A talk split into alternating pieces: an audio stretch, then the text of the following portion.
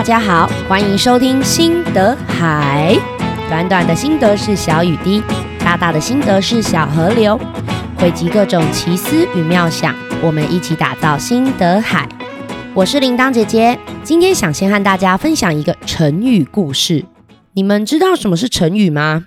古时候的人发明了很多成语，古时候的人在这一点真的很厉害耶。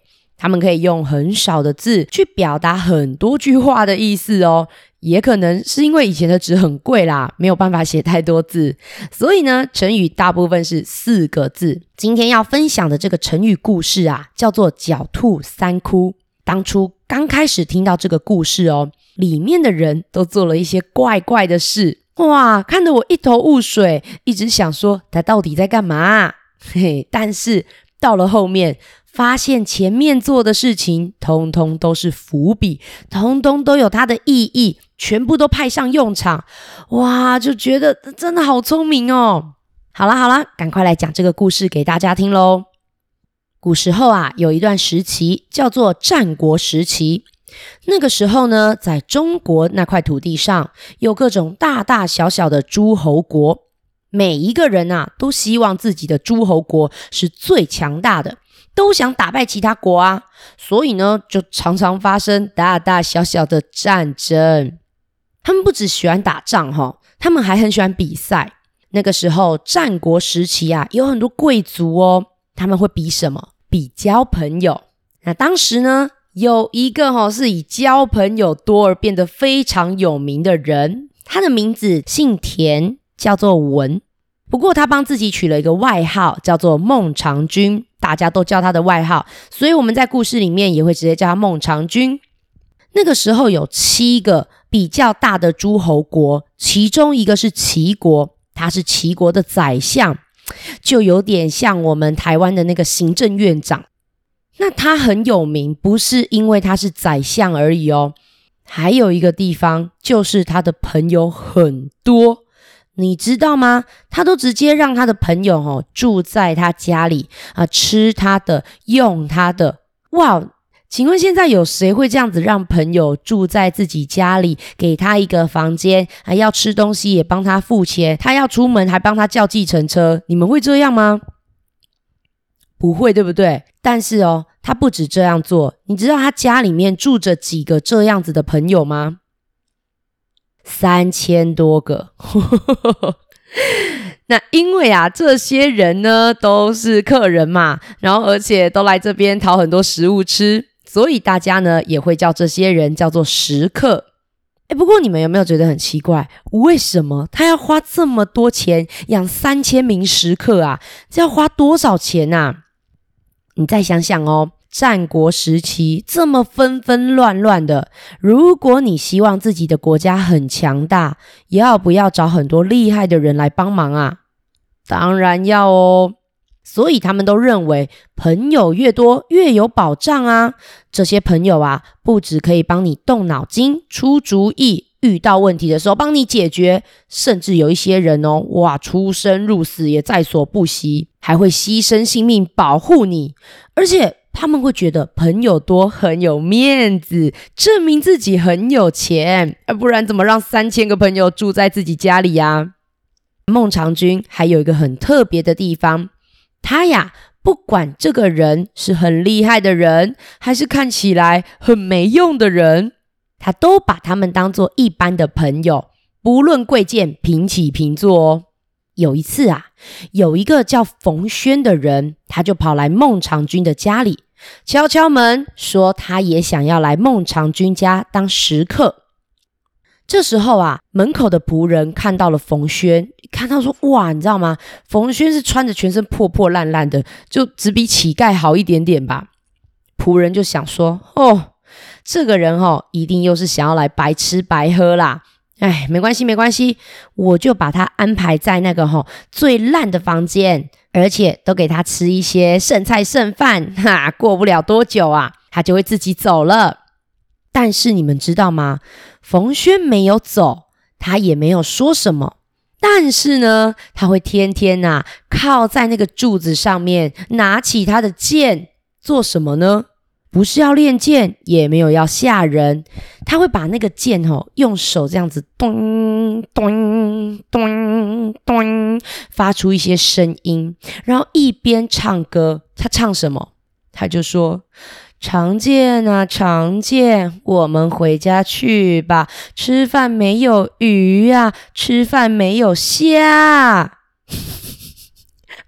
哇，哎，你什么都没有做，然后你就有地方住，有东西吃，他还嫌东西吃得不好，哎，那我问你们，仆人听到会不会去告诉孟尝君呢？当然会。主人，你看这个冯轩呐，哎，这真的很过分哎，我们已经供他吃，供他住了，居然还在嫌说什么没有鱼，没有虾。哦，主人，你要不要把这个人赶走啊？你们如果是孟尝君，你们会把冯轩赶走吗？大部分的人应该都蛮想把他赶走的齁。可是孟尝君啊，听了以后觉得说：“哎呀，没关系，没关系，又不差那一点。哎呦，我都说大家可以跟我平起平坐，要是把他赶出去，让大家知道了，我都没面子啊。哎呀，让这个冯轩啊住在普通的房间。”给他吃的饭还有菜，也要跟大家都一样，不要给人家吃什么剩菜剩饭，知道了吧？哇，冯轩就这样唱唱歌，有了比较好的房间住，还有了鱼虾可以吃呢。可是呢，过了一阵子哦，冯轩又开始靠在柱子上面，拿起他的剑，要做什么？对，他又开始。咚咚咚咚！常见啊，常见，我们回家去吧。出门没马车呀，出门没马车。小朋友，他这一次唱歌是想要什么东西呀？还要马车哎！哈哈，这时候仆人更生气了，跑去跟孟尝君说。主人，这个人你你把他赶走吧，太夸张了。出门走路就好了，居然还要我们帮他准备马车。请问，如果你们是孟尝君，你们现在会赶他走，还是帮他准备马车呢？那你们应该知道孟尝君会怎么做吧？对，他说没关系啦，不过就是个马车嘛，我又不是没有钱，帮他准备一套马车吧。他想出去的时候，就载他去。哇，已经有吃有住有房间，现在连车子都有了，出门都有免费的计程车可以搭哦，很棒了，对不对？你们猜，冯轩还会不会唱歌？对，他又唱歌了。过了一阵子，冯轩又靠在柱子上，拿起他的长剑。嚯，所有的仆人都等着说：“我看你要唱什么。”这时候，冯轩又开始咚常见啊，常见，我们回家去吧。没有钱养家，没有钱养家。仆人超级生气，喂，你在这里什么都没有做，哎，我们仆人还有工作，所以有钱拿。你现在什么事情都没有做，就想要拿钱哦。哇，大家都觉得他得寸进尺哦。但是孟尝君啊，就问了：“嗯，冯先生，嗯，你们家是还有别人吗？”冯轩就说：“有啊，我在家乡还有一个老母亲啊，我在这里呀，当你的食客，要帮你想办法，我就没有办法回家照顾老母亲啊。”请请问他在孟尝君这边已经有帮到忙了吗？好像也没有齁。可是你们猜孟尝君是把他赶走了，还是给他钱让他送回老家呢？对，孟尝君开始派人送钱回去冯轩的家里养他的老母亲。哇，听着听着，我都想要去当孟尝君的食客啦。不过从此之后，冯轩还有没有再拿起他的长剑唱歌呢？没有了。冯轩就这样在孟尝君家住着，住了一阵子之后，有一次哦，孟尝君把所有的食客叫过来，他就说：“各位，我现在有一件蛮重要的事情，需要有人帮我处理了。嗯，不知道大家有没有办法帮我处理呢？哇，这时候好多人都说：“哎，孟尝君，你尽管说啊！哎，对啊，对啊，对啊，我们应该可以帮忙的。哎，你尽管说，尽管说。”孟尝君就说：“啊，大家应该都知道，我原本是一个城主，我的城啊叫做薛城，只是现在当齐国的宰相，所以要搬来这边。”那以前我在薛城那里呀，有很多的人都欠我钱，最近家里的钱有点不够用了，请问有没有人呢，可以帮我把那些债收回来呢？哇哦！这时候啊，孟尝君拿出了一叠账簿。不管是以前或是现在，我们借钱给别人啊，都要写借据。例如上面就要写说：“哦，我借他一百个金币，啊，什么时候要还我？或是他借我三百个银子，啊，什么时候要还我？”大家一听到这个任务，就开始：“哦，哎，我我最近肚子有点痛，应该不适合出发哦。哦，我头头有点痛，哦，我应该也不太适合。”哎呦，奇怪了，怎么听到这个任务，大家肚子痛、头痛、喉咙痛，到处痛啊？原来呀，有人传说哈，孟尝君他借别人钱的时候，听说有在放高利贷。你知道什么叫高利贷吗？孟尝君借老百姓一百块，可是半年之后，这个老百姓要还孟尝君两百块。哎，哇哦！等等一下，这这这这样你们会开心吗？对呀，因为要借钱，通常都是因为有一些很紧急的事情，你必须要借钱。那可是半年之后，你居然要还人家两倍耶！就在大家推推拖拖的时候，有一个人举手了，他说：“我可以。”你们猜是谁？对，就是冯轩。哇！大家吓了一跳，我就想说：哇，冯轩白吃白喝这么久，终于肯做事了，是不是？好，冯轩啊，出发之前哦，就问孟尝君了：请问我这一趟去薛城，哦，需不需要我帮你买点什么回来吗？有没有缺什么东西呢？孟尝君想了一下，想说：我我这么有钱，小朋友，我我有缺车子吗？我有缺仆人吗？我有缺？我好像什么都不缺，啊，冯先生，不然我看这样吧，你觉得我缺什么，你就帮我买什么，这样可以了吧？哎，如果是你们，你们会买什么啊？我觉得很难呢，要帮这种人买东西，我真的觉得超级难的，什么都有啊。冯轩一到了薛城啊，就把所有有欠钱的人通通找过来。打开账簿，一份一份的去核对，当初他们借了多少钱，什么时候要还，现在有没有钱可以还？那当然啦、有一些人已经赚到钱了，就可以把当初欠的钱给还清。但是，一定也有一些人，他们的生活还过得很苦，像是古时候有很多人种田，他们种田要看有没有下雨，那年天气好不好。如果天气不好，种不出东西，就完全没有办法赚到钱，跟我们现在的工作差很多的。后来呀，能够还钱的人都还完了以后，就只剩下了一群还不起钱的穷苦老百姓。啊，他们都站在那边一直发抖，想说怎么办呢？这个人是代表孟尝君来的，对我们还不出钱，他他会不会处罚我们？冯諼啊！这时候就站起来，对着所有的穷苦老百姓说：“各位，孟尝君命令我到这边来，没有要逼大家还债，放心放心。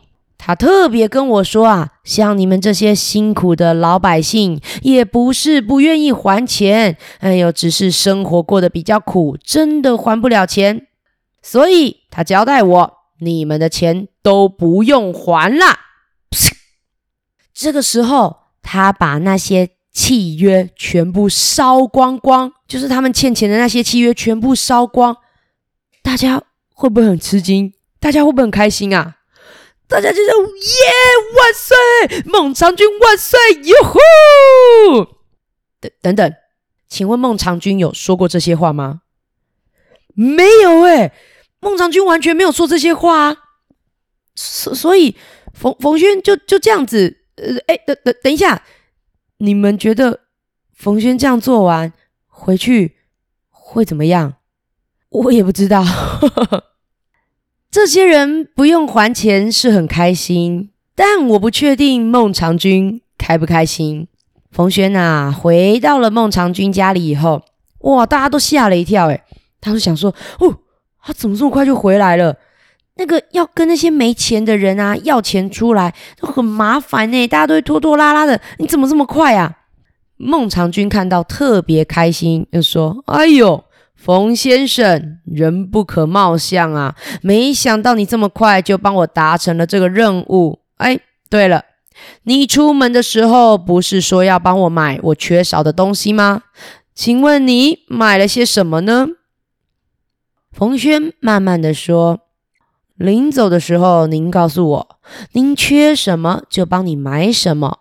我看了一下，你金银财宝啊，钱很多了。”啊，食物啊，也是各种山珍海味，什么都有了。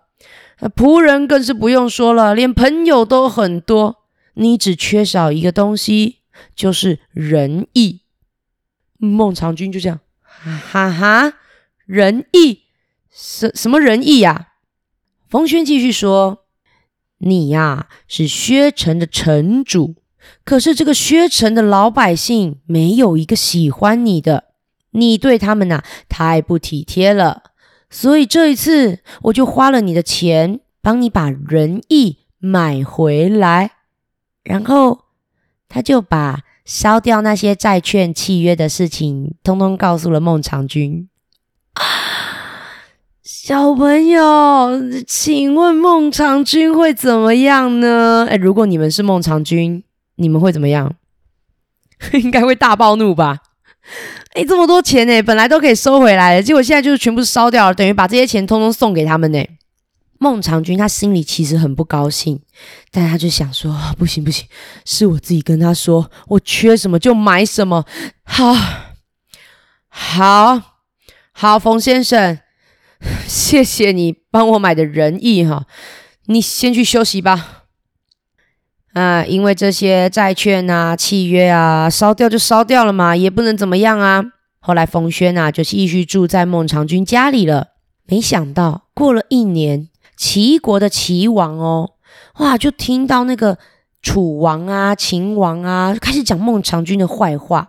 他们就说啊，哎，你们那个孟尝君真的很厉害哟，我看他比你更像齐王哦，哇。齐王啊，听到这些话，还居然相信了，他就开始很害怕，就收回他的工作，再也不让他当宰相，叫他回去自己的家乡。孟尝君啊，超难过的，他想说：天哪，齐王怎么会相信别人这样说我？唉，没办法，他只好呢垂头丧气，带着他们一家老小回到自己的城。还记得他是哪里的城主吗？对，薛城。可是没有想到哦，他连城门都还没有进，就看到马路的两旁一群老百姓，大概全城的老百姓都来了，男的、女的、老的、少的，就连那种受伤的、走不动的哦，我都带出来，小婴儿、小 baby 也全部都抱着，站在两旁欢迎他，说。孟尝君，我们伟大的主人，我们伟大的城主，你终于回来了！哎呦，恩人恩人，谢谢你，谢谢你！哎，你你东西不够吃，尽管来找我。对对对对对，呃，如果不够住，我们也可以帮忙。哇！孟尝君这个时候吓了一跳，想说：等等一下，我以前在薛城没有这么受欢迎啊！我啊！这时候他非常感动的。对着冯轩说：“冯先生，你当初说什么帮我买仁义，我还觉得你在乱讲话。今天真的要跟你说谢谢，我亲身感受到仁义的重要了。可是冯轩哦，就跟他讲说：‘哎，主人，你先别急着高兴好吗？在野外啊，一只狡猾的兔子，如果要顺利的……’在森林生存下去，它必须啊要有三个窝才可以存活下来。现在您只有削成一个，哎，这哪里够啊？我会再多替你找几个可以保命的窝。哇，你们猜孟尝君这次会不会超级相信他？会。冯轩呢，跟孟尝君要了很多很多的马车啊、黄金啊，当做费用，然后就开始出发了。他出发去哪里？他去另外一个大国。战国那时候很多国家，他出发去魏国。他到了魏国，就去找魏王，对他说：“哎呀，魏王。”我的主人孟尝君真的是个人才呀！如果有哪一个诸侯王可以得到他的才华，哎呦，这个国家一定会变得很富有，你的军队、你的兵马也会变得很强壮。哎，最近啊，齐王说不让他当宰相了。如果你有这个福气，把他争取到你们魏国当宰相，一定啊可以富国强兵。呼呼！魏王一听到，马上就想要请孟尝君来当新宰相。那你们觉得孟尝君要不要去？如果你们是孟尝君，你们会去吗？好像不错啊！你看，你才丢了一个工作，马上又有一个新工作，而且是一样好的工作，对不对？可是没想到哦，冯轩呐、啊，又冲回去告诉孟尝君说咳咳：“ 千万不要答应魏王的请求。”千万不要去魏国当宰相，哈！孟尝君想说，你去跟魏王讲说我很适合当宰相，啊，你现在又跑来跟我说不要当宰相啊？你到底是要让我去魏国当宰相，还是不要当宰相啊？冯轩就说：“您再等等。”为什么要再等等呢？原来呀，要等到这个消息传啊传啊传啊传。传回去齐王的耳朵里面，哇！齐王一听到这个消息，想说啊什么？等一下，虽然我不想让孟尝君当宰相，可是我也不想让他变成其他国家的宰相啊。孟尝君是真的很厉害耶，如果他去当别的国家的宰相，会不会把我们齐国的秘密都讲出去？而且魏国就会变得更厉害。哎。哎，不行不行不行啦！我以前怎么会乱听别人胡说八道啊？哎，不行，来人啊，赶快再去找孟尝君，把他请回来当我们齐国的宰相。哇，这一下子孟尝君就说：“哦，冯轩，你真的很厉害耶！再等等，呵呵，我现在又可以回去齐国当宰相了。那这次应该可以出发了吧？”结果冯轩却说：“不，还不够。”哈哈，怎么还不够啊？冯轩呐，就跟孟尝君说：“主公，你呀、要向齐王要求，叫他把齐国的宗庙设在薛城，这样子，我们薛城啊才会安全，你的工作才会稳定，你呀、”未来就可以高枕无忧了。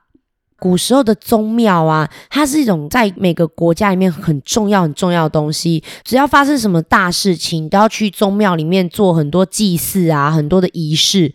所以，如果宗庙在薛城，薛城就会变成一个很重要的地方，要派好多好多的士兵来这边保护，也不可以随便攻打。那这样。孟尝君的未来会变得更危险，还是超级安全？没错，超级安全的啊！哇，齐王一听到，我不管三七二十一，就说好，没问题，我答应你。等到宗庙已经在薛城建立完毕以后，哇，齐王那边派了很多的军队来守护，哇。孟尝君的薛城不仅有一大堆超级喜欢他的老百姓，而且还超级安全。这个时候，冯轩才终于说：“主公，现在狡兔三窟都完成了，未来你真的可以高枕无忧喽。”哈哈，小朋友，这个故事啊，就是“狡兔三窟”这个成语的由来哦。当然，我们现在不可能每个人都像他这样，怎么有三个地方可以住啦？所以狡兔三窟，并不是指说你真的要有哦三个家可以住，像兔子一样有三个窝，不是这个意思。是你如果遇到一件事情，也许你有三个人可以帮忙，或是你遇到一件危险，你可能有三个地方可以躲起来。那在这个故事里面呢、啊，还有一个比较冷门的成语啦，叫做“逢轩烧券”，他就是在比喻冯轩去把那些债券都烧掉，然后收买人心。但这个就比较少人用，它比较没有那么有名。孟尝君的这些故事啊，他有在《战国策》还有《史记》里面都有写过。那因为呢，我主要是觉得这个故事很有趣，不是历史专家。如果呢有一些跟历史比较不一样的地方哦，再请大家多多包涵哦。小朋友，我真的那个时候听到这个故事，我真的很佩服冯轩，也很佩服孟尝君。你们比较佩服谁呢？我佩服冯轩的地方啊，是我觉得他很有自信。诶，你看哦，一般人如果穿的破破烂烂的，其实都会很怕别人瞧不起自己，然后就会觉得很不好意思，对不对？冯轩他其实很清楚的知道。自己有什么厉害的地方，他也很清楚的知道自己可以帮孟尝君带来什么有用的价值，所以即使他穿得破破烂烂的，可是他会不会觉得说，呃，不好意思哦，嗯，我虽然穿得很破烂，但是，可不可以收留我？没有，他完全没有这种姿态。而且哦，当他发现不平等待遇的时候，诶，他也都会马上就讲出来耶。而且他不是直接讲，因为有时候直接讲可能就很没礼貌嘛，就 故意用唱歌的。我觉得他这个方法也是很有创意，然后也很勇敢耶。如果有一天呐，真的有人瞧不起你们的时候，你们会用什么方法？会像冯轩这样吗？我觉得要像冯轩这样真的非常难。这个人真的是。自信心爆棚到一个很夸张的地步，我有时候也会在猜想，他会不会是在故意测试孟尝君？因为孟尝君都跟别人说，哈，他不管是龙虎人才，还是鸡鸣狗盗的流氓，他都会平等视之。不管你是有钱人、穷人，或是读很多书的人，或是不识字的人，他说他都会很平等的对待大家。但是你们听到这种话，你们会相信吗？其实如果是我，我也不太相信。我都在想啊，冯轩会不会是要故意这样去测试孟尝君所言真假？对啊，因为我我在想啊，如果我是冯轩，真的这么厉害的一个人，我可能就会用这个方式去测试他。我也不知道，你们有别的想法吗？你们觉得冯轩为什么要这样做？如果有别的想法，拜托告诉我哦。那接下来讲讲孟尝君，我觉得 也真的是很厉害，我觉得能当到宰相，真的是还蛮了不起的诶。虽然啦，他家的钱其实不是全部他自己赚来的哦。像我们在故事里面讲到的那个薛城，算是他继承的，就是以前他的爸爸跟爷爷本来就是很有钱的人了。那他爸爸爷爷死掉了以后，这些剩下来的钱啊、土地啊、房子啊，就通通留给他。所以呢，他算是一出生就是个有钱人。我以前哦，小时候听到这个故事的时候，觉得他真的是还蛮浪费钱的，就是哎，家里这么有钱，然后不管是谁，他都供他吃，供他住，就是等于住在他家的人都有免费的计程车可以搭。而且你们觉得三千个人真的每个人都帮得到忙吗？其实真的不一定，对不对？所以我以前都觉得说，哇，有有必要花这么多钱，然后养三千个人吗？不过你看，这三千个人里面有一个冯轩，就真的帮了他很大的忙诶。但是小朋友，我们不可能有这么多钱，没有办法像孟尝君这样养三千个。我们有没有什么办法可以类似像孟尝君这样结交很多厉害的朋友？当你有不同困难的时候，也许可以找不同的人帮忙协助，甚至跟他请教呢？我觉得是可以的耶。像铃铛姐姐，我是没什么钱啦，没有办法让供朋友吃住。可是呢，像我会蛮多事情的。如果当我的朋友有需要帮忙，我会尽可能的先去帮忙人家。例如说，像我还算蛮会写文章的。之前呢，我有一个健身教练，有时候他有一些想法想要告诉大家，可是他的文笔没有这么好，所以他写完文章以后呢，可能就会请我帮他看一下，帮他修改一下。哦，那我也当然就是 OK 啊，反正好朋友就互相帮忙。那所以呢，像我最近在练倒立，对，我最近在练倒立，那我也是遇到了一些瓶颈、一些障碍，我想说怎么办？我要请谁教我呢？结果我把这件事情告诉我的健身教练，诶，他也告诉了我一些好方法，然后让我啊练习变得更顺利。那当然，这只是其中一个小例子啦。我觉得我自己认识很多好朋友。只要我能帮到他，我都会尽可能的用我的能力去帮他。但是我后来会发现呐、啊，当我有需要的时候，他们其实也都会很愿意的来帮我。诶，那我还蛮好奇的，如果你们是孟尝君，你们一出生真的就有这么多的钱，你们会像孟尝君这样，嗯，找很多人来家里面当食客吗？就这样养在家里面，还是你们会有别的方法？你们有别的做法吗？那如果就像你们现在只是个小朋友，或者只是个普通老百姓，你们会怎么做？或是你们有别的才能，可以这样子去跟别人互相帮忙、互相协助吗？还是你有没有曾经就遇过这类的事情？你先帮忙了谁，后来这个人也帮助了你呢？这些问题呢，你们可以去找家里面的爸爸妈妈、阿公阿嬷、叔叔阿姨，或是你们的朋友去讨论、去聊聊看。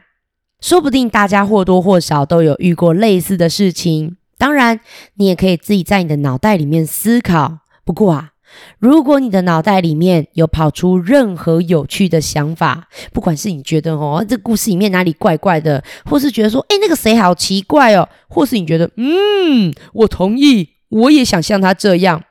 不管是什么想法哦，拜托，尽可能的把心得分享给我。就像我最前面说的。短短的心得是小雨滴，大大的心得是小河流。这个节目需要有人愿意赞助心得，分享各种奇妙的思想，这片心得海才不会干枯哦。那你们可以怎么分享心得给我呢？可以画画、写字，用乐高拼，然后拍照下来，也可以录音、录影，或是其他你想得到的任何创作方式。用 Line、用 FB、用 Email 传给我，那只要呢，我搜集到五个心得，就会有下一集的心得海哦。而且有给我心得的人，我都会亲自回复。那啊，关于创作的部分哈、哦，在第一集的那个预告里面有给家长们的警语，请大家一定要先去听听看哦。最后。如果你喜欢这个节目，请帮我分享出去，或是留下评论，让其他人知道。大家拜拜，我是铃铛姐姐，谢谢你们今天一起收听放心球心得海。本节目有开放小额赞助，如果你认同我的理念，也欢迎抖内我，请我吃块鸡胸肉，让我有更多体力制作节目哦。